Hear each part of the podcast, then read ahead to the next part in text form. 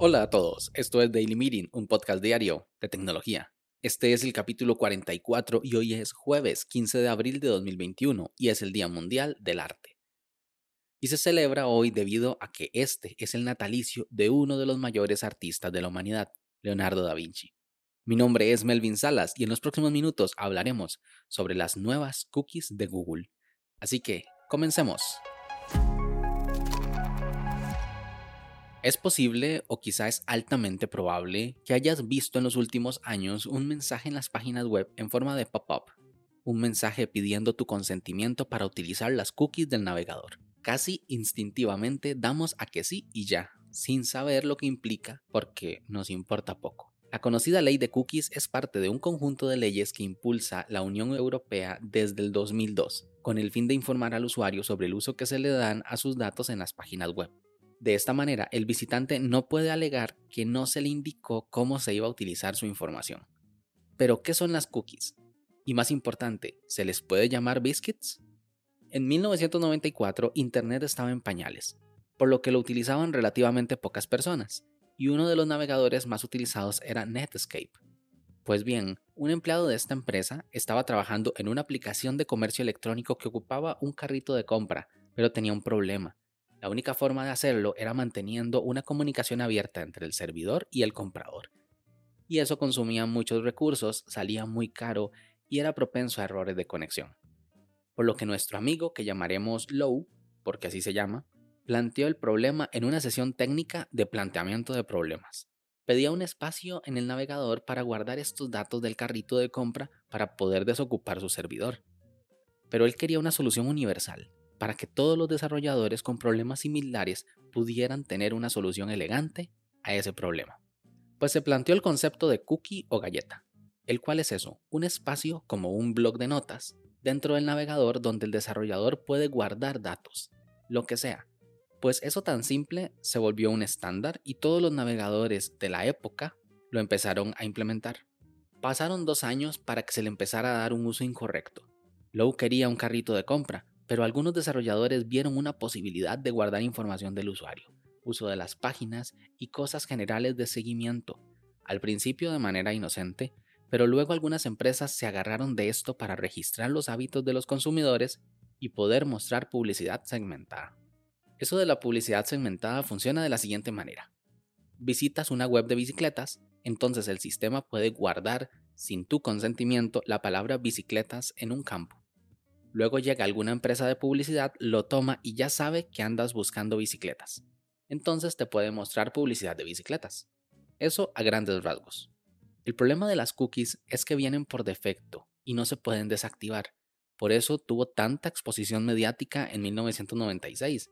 Y como ves, las cookies no son programas, no es código, sino que es tan solo un espacio que se puede utilizar para guardar cosas. Datos, básicamente información.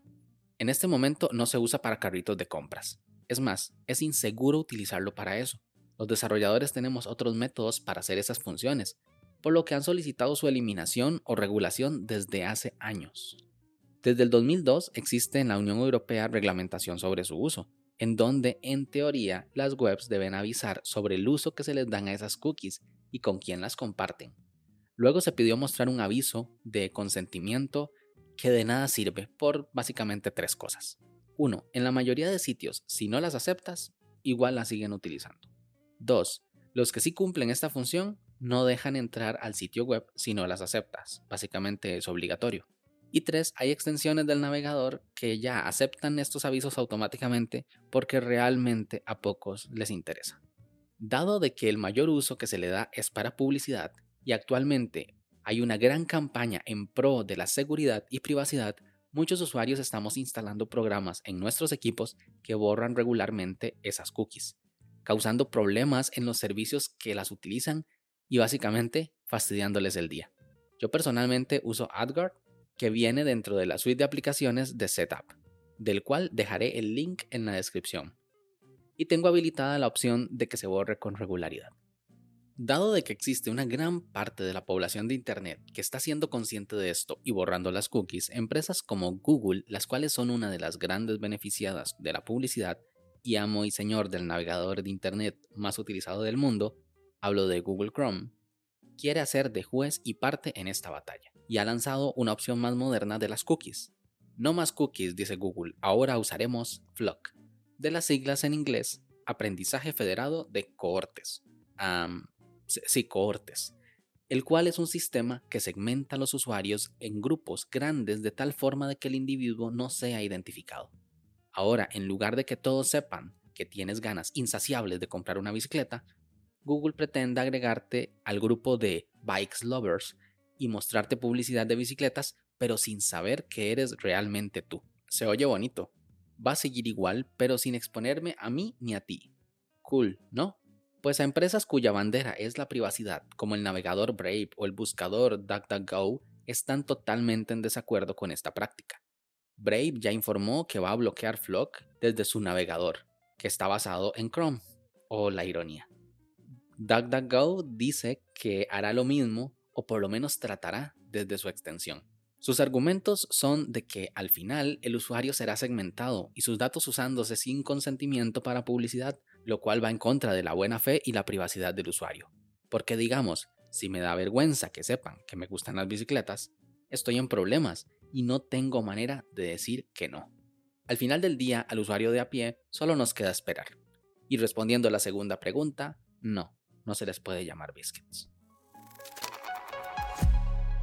¿Qué opinas tú? ¿Es la publicidad segmentada un problema de nuestros días o solo una característica del Internet moderno? Sin más, este episodio llega a su fin. Si quieres estar atento sobre los capítulos futuros, no olvides suscribirte desde tu aplicación de podcast favorita. También puedes escribirme por Twitter, arroba Melvin Salas, o conocer más sobre este proyecto en melvinsalas.com barra podcast. Nos escuchamos mañana. Hasta luego.